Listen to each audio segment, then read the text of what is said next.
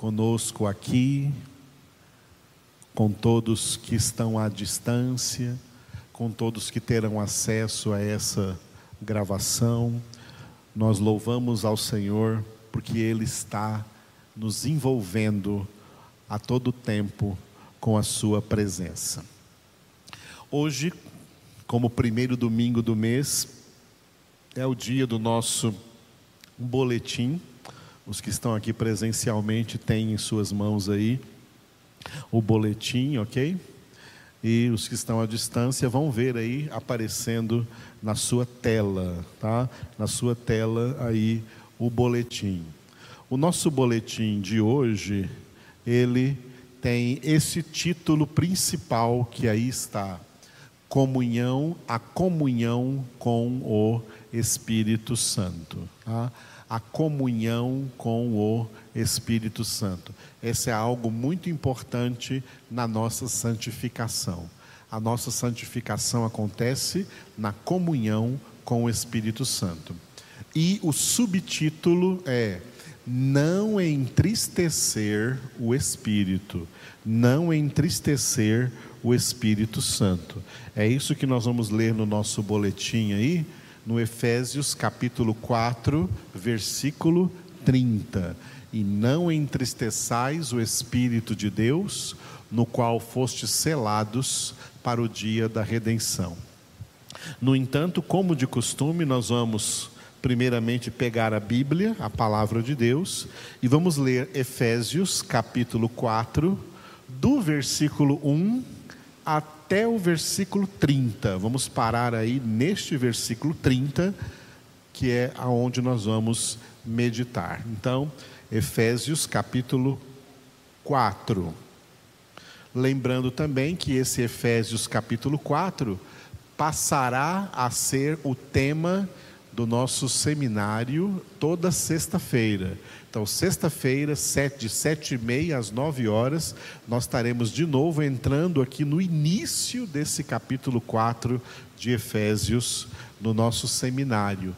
Não perca, toda sexta-feira, sete e meia da noite, nós estamos aqui online, não presencialmente, só online, para que você, na sua casa, onde quer que você esteja, participe e recomende a outros também aí nas redes sociais para participar do nosso seminário, aprofundando a carta de Paulo aos Efésios. Então, Efésios capítulo 4, vamos ler juntos. Rogo-vos, pois, eu, o prisioneiro no Senhor, que andeis de modo digno da vocação a que fostes chamados, com toda humildade e mansidão, com longanimidade, suportando-vos uns aos outros em amor, esforçando-vos diligentemente por preservar a unidade do Espírito no vínculo da paz. Há somente um corpo e um Espírito, como também fostes chamados numa só esperança da vossa vocação. Há um só Senhor, uma só fé, um só batismo, um só Deus e Pai de todos, o qual é sobre todos, age por meio de todos e está em todos. E a graça foi concedida a cada um de nós, segundo a proporção do dom de Cristo. Por isso diz: quando ele subiu às alturas, levou cativo o cativeiro e concedeu dons aos homens. Ora, que quer dizer subiu, senão que também havia descido às regiões inferiores da terra? Aquele que desceu é também o mesmo que subiu acima de todos os céus para encher todas as coisas e ele mesmo concedeu uns para apóstolos, outros para profetas, outros para evangelistas e outros para pastores e mestres, com vistas ao aperfeiçoamento dos santos, para o desempenho do seu serviço, para a edificação do corpo de Cristo, até que todos cheguemos à unidade da fé e do pleno conhecimento do Filho de Deus, à perfeita varonilidade, à medida da estatura da plenitude de Cristo, para que não mais sejamos como meninos, agitados de um lado para outro e levados ao redor por todo vento de doutrina, pela artimanha dos homens, pela astúcia com que induzem ao erro, mas seguindo a verdade em amor, cresçamos em tudo naquele que é a cabeça, Cristo, de quem todo o corpo, bem ajustado e consolidado pelo auxílio de toda junta, segundo a justa cooperação de cada parte, efetua o seu próprio aumento para a edificação de si mesmo em amor.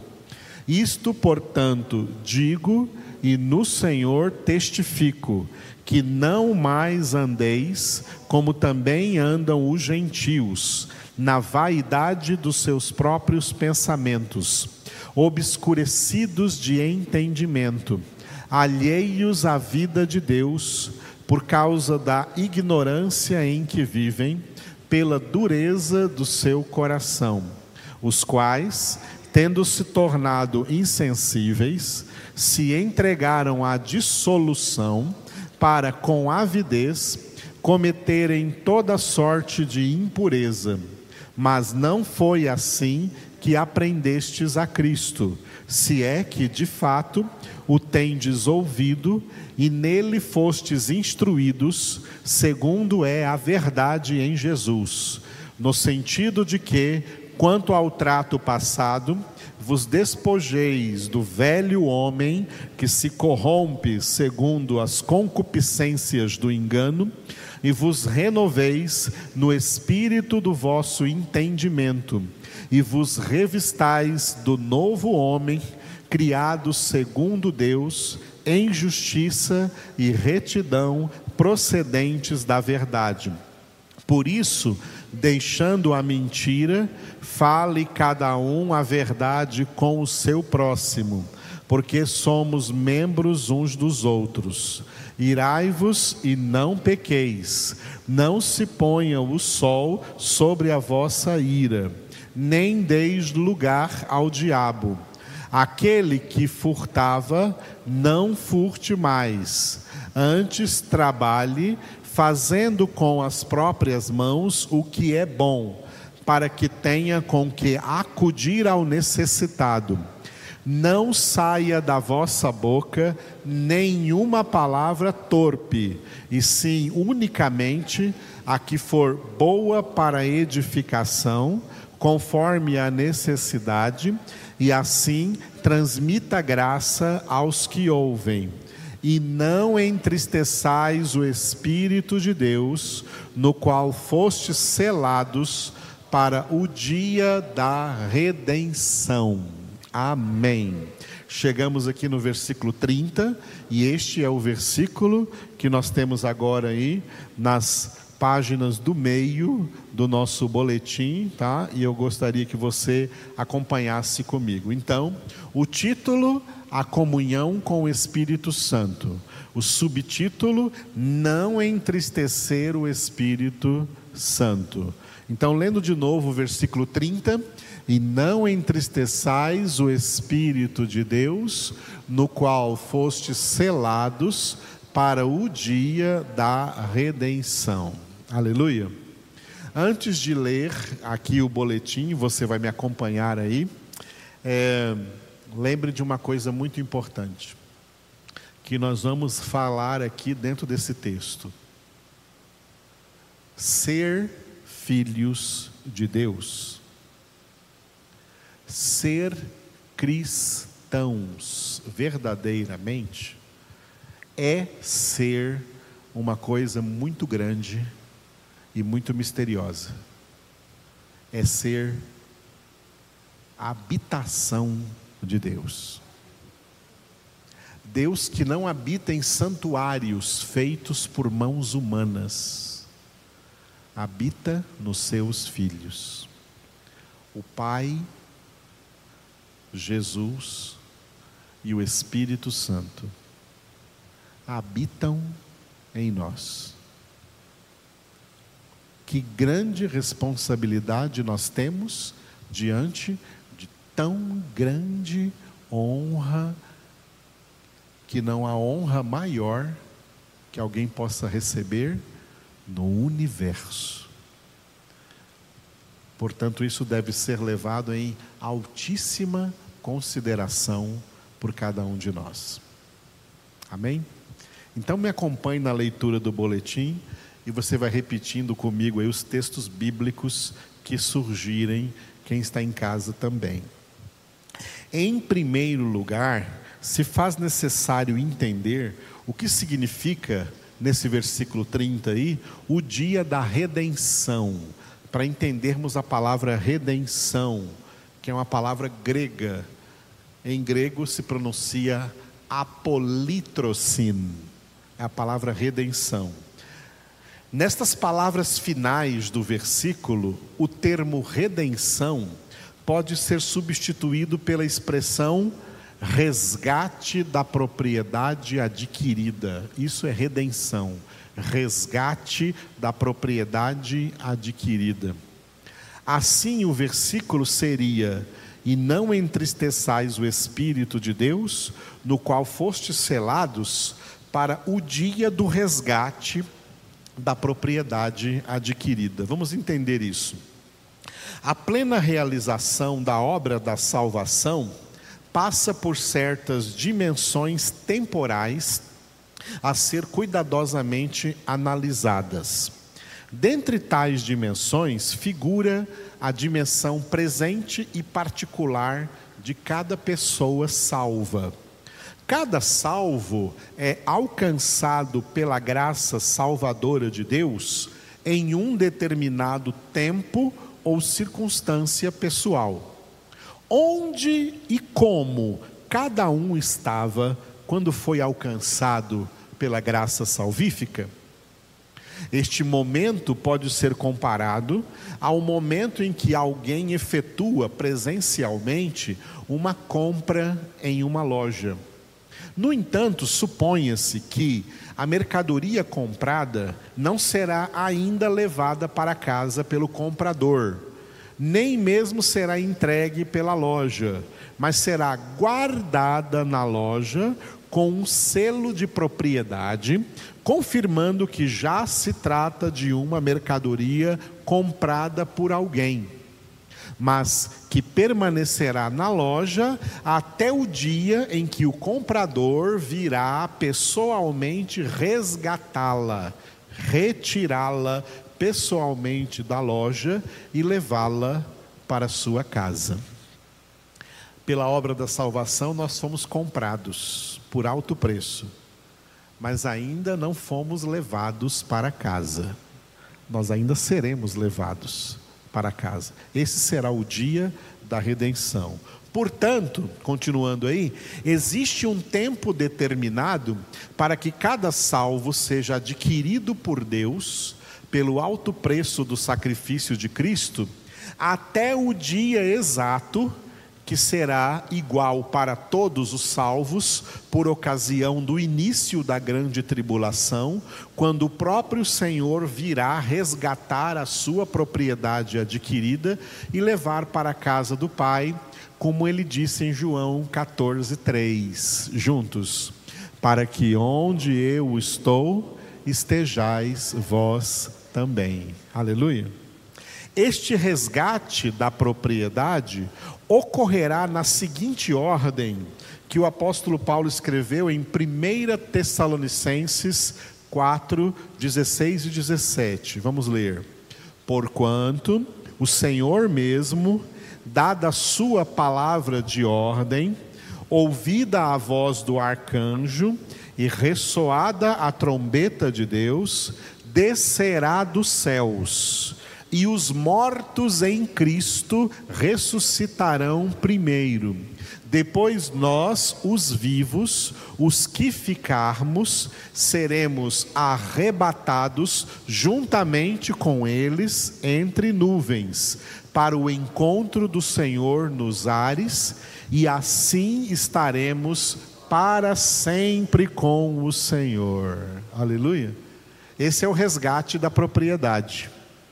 Este resgate ocorrerá somente para os que foram selados para o dia da redenção.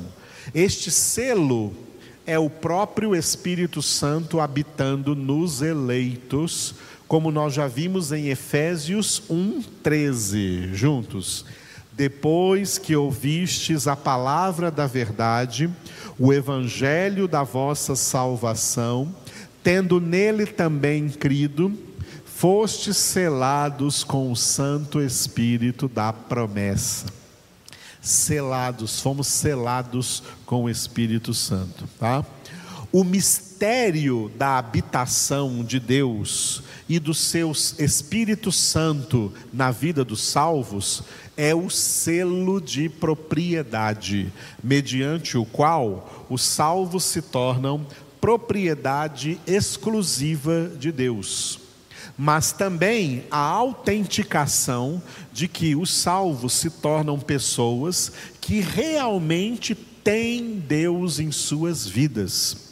Resumindo, os eleitos são de Deus têm Deus. Romanos 8, versículo 9, vamos ler. Vós, porém, não estáis na carne, mas no Espírito, se de fato o Espírito de Deus habita em vós. E se alguém não tem o Espírito de Cristo, esse tal não é dele. Ou seja, quem é de Deus e quem não é de Deus. Quem é de Deus tem o Espírito Santo. Quem não é de Deus não tem o Espírito Santo habitando nele. Bem claro aí na Escritura Sagrada. 2 Timóteo 2,19, vamos ler. Entretanto, o firme fundamento de Deus permanece tendo este selo: o Senhor conhece os que lhe pertencem. Deus conhece quem é dele e quem não é dele. Quem é dele tem o Espírito Santo, quem não é dele não tem o Espírito Santo habitando nele. O apóstolo Pedro também escreveu sobre essa propriedade. 1 Pedro, capítulo 2, versículo 9, juntos.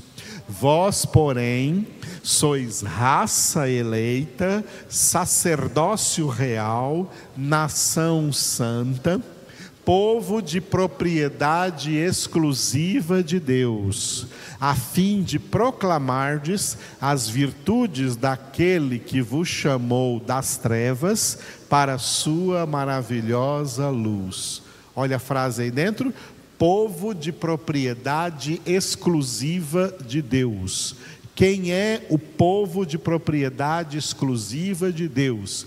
Aqueles em quem o Espírito de Deus veio habitar. Assim, os eleitos de Deus experimentam o grande mistério de serem transformados em uma habitação viva de Deus, em sua essência una e em sua personalidade trina. Ou seja, as três pessoas da Trindade habitam nos eleitos. Acerca do Espírito Santo, Jesus declarou em João 14, versículos 16 e 17, juntos: E eu rogarei ao Pai, e ele vos dará outro consolador, a fim de que esteja para sempre convosco. O Espírito da Verdade, que o mundo não pode receber, porque não o vê nem o conhece. Vós o conheceis, porque ele habita convosco e estará em vós. Estão vendo aí? O mundo não pode receber o Espírito Santo. Quem é o mundo? O mundo aqui é a humanidade pecadora. Esses homens e mulheres que não têm o Espírito Santo são mundanos, não podem receber. Mas vós, os verdadeiros filhos de Deus por conversão, o Espírito Santo estará em vós. Acerca de si mesmo e do Pai, Jesus declarou em João 14, 23. Vamos ler. Se alguém me ama, guardará a minha palavra, e meu Pai o amará, e viremos para ele e faremos nele morada. Aleluia. Então, em João 14, você vê que em João 14, Jesus mesmo traz essa doutrina de que o Pai, Ele, Jesus e o Espírito Santo habitam em nós. Portanto, diante da meditação do mistério da habitação de Deus nos salvos, poder-se-ia generalizar a expressão do versículo em questão: não entristeçais o Pai nem o Filho, nem o Espírito Santo, já que as três pessoas estão habitando juntas em cada eleito. No entanto, Paulo citou exclusivamente o Espírito Santo por causa do seu papel fundamental na obra da salvação. Qual é esse papel? Instalar a salvação de Deus no interior dos eleitos. Esta é a dimensão subjetiva da obra da salvação que acontece pelo ministério do Espírito Santo.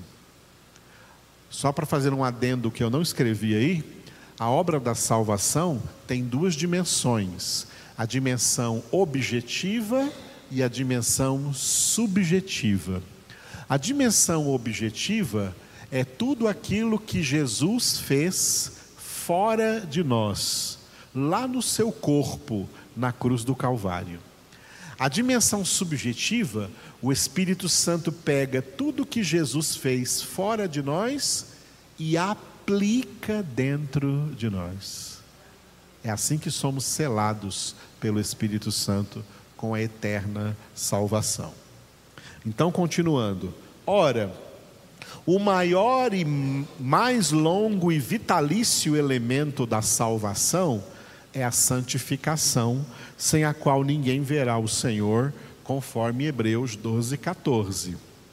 A santificação faz parte majoritária de tudo quanto o Espírito Santo realiza no interior dos salvos. Porém, a santificação dos salvos é uma obra realizada em cooperação. O Espírito Santo opera a santificação no convertido mediante a justa cooperação do próprio convertido. Ou seja, o Espírito Santo nos santifica com a nossa ajuda, com a nossa cooperação, não sem ela. Quando, porém, o convertido não coopera com a sua própria santificação, ele entristece ou frustra o Espírito Santo que está agindo dentro dele nesse sentido. Aqui também se estabelece uma das radicais diferenças entre os muito chamados e os poucos escolhidos. Os muito chamados experimentam a conversão mas não perseveram na santificação, por isso eles entristecem o Espírito Santo e acabarão por apagar o Espírito Santo de suas vidas, perdendo a salvação, fazendo aquilo que Paulo disse para não fazer em 1 Tessalonicenses 5,19. Vamos dizer juntos? Não apagueis o Espírito. Olha só, Conjugue esses dois versículos juntos. Efésios 4:30, não entristeçais o espírito, e 1 Tessalonicenses 5:19, não apagueis o espírito. Apagar o Espírito significa a saída do Espírito Santo. O Espírito Santo veio habitar em nós para sempre. Se ele chegar a sair, ele não volta mais. É a perda da salvação. Apagou o Espírito. Foi pior do que entristecer. Então, não entristeçais o Espírito, não apagueis o Espírito. Continuando. Em contrapartida, os poucos escolhidos, os verdadeiros eleitos de Deus para a salvação, uma vez convertidos, desenvolvem a sua salvação, perseverando até o fim na obra da própria santificação, porque o próprio Deus é quem efetua neles tanto o querer como realizar segundo a sua boa vontade, que é justamente a santificação dos eleitos. Eu citei aqui nessa frase vários versículos e eu vou colocar esses versículos agora aí para você, ó. Sobre o desenvolvimento da salvação, Filipenses 2:12, juntos. Desenvolvei a vossa salvação com temor e tremor. Sobre a perseverança, Mateus 24, 13. Aquele, porém, que perseverar até o fim, esse será salvo. Sobre Deus efetuar nos eleitos o querer e o realizar, Filipenses 2,13. Porque Deus é quem efetua em vós tanto o querer como realizar segundo a sua boa vontade. Definição da boa vontade de Deus, 1 Tessalonicenses 4, 3. Pois esta é a vontade de Deus, a vossa santificação.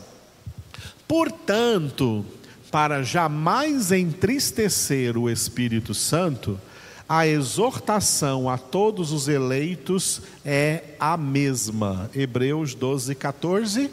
Segui a paz com todos e a santificação, sem a qual ninguém verá o Senhor.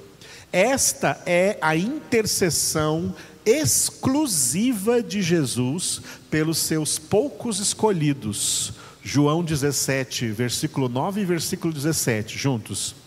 É por eles que eu rogo, não rogo pelo mundo, mas por aqueles que me deste, porque são teus.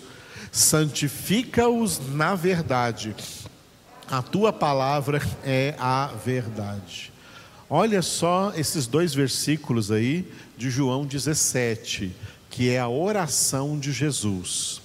Jesus está dizendo aqui que ele não ora, ele não roga, ele não ora pelo mundo. Que interessante, hein? Jesus Cristo não roga pelo mundo, Jesus Cristo não intercede pelo mundo. Jesus Cristo sentado à direita do Pai, ele está intercedendo só por aqueles que o Pai deu a ele. A igreja tem o ministério bíblico de orar pelo mundo. Nós é que oramos pelo mundo. A gente vê isso em 1 Timóteo, capítulo 2, versículo 1. Ali nós somos exortados a orar pelo mundo, mas Jesus não. Jesus não ora pelo mundo. Ele ora só por aqueles que do mundo o Pai deu a ele. E o que Jesus pede para eles? A santificação. E essa santificação acontece na verdade, no ministério da palavra de Deus, que é a espada do Espírito Santo. Por isso, o Espírito Santo dentro de nós quer nos santificar com essa espada que é a Sua palavra. Como o Espírito Santo age dentro de nós? Ele age aqui, ó. Muita gente pensa, fica procurando um lugar por aqui, coração, sei lá onde que o Espírito Santo age, no estômago, no intestino. Não, ele age aqui, ó. O Espírito Santo age aqui, ó, na sua mente. Sabe fazendo o quê? 2 Coríntios 3:3. imprimindo a palavra de Deus aqui na nossa mente, escrevendo a palavra de Deus aqui na nossa mente, para que nós sejamos cartas vivas de Cristo, escritas não com tinta, mas pelo Espírito do Deus vivente, não em tábuas de pedra, mas em tábuas de carne, isto é, nos corações.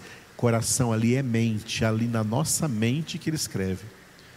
Porque quando o Espírito Santo faz isso, ele cumpre na nossa vida o que está escrito em Romanos 12, 2. A renovação da nossa mente. É na renovação da nossa mente que está o segredo da nossa transformação. A transformação de vida começa aqui na mente. É por isso que a palavra grega para conversão é metanoia. Metanoia é mudança de mente. Meta é mudança e noia é mente. Metanoia, mudança de mente. Isso é conversão. Quando a palavra de Deus entra e muda a nossa mente, renova a nossa mente, nos leva a ser transformados e nos leva a experimentar a boa, perfeita e agradável vontade de Deus, que é a nossa santificação, sem a qual ninguém verá o Senhor.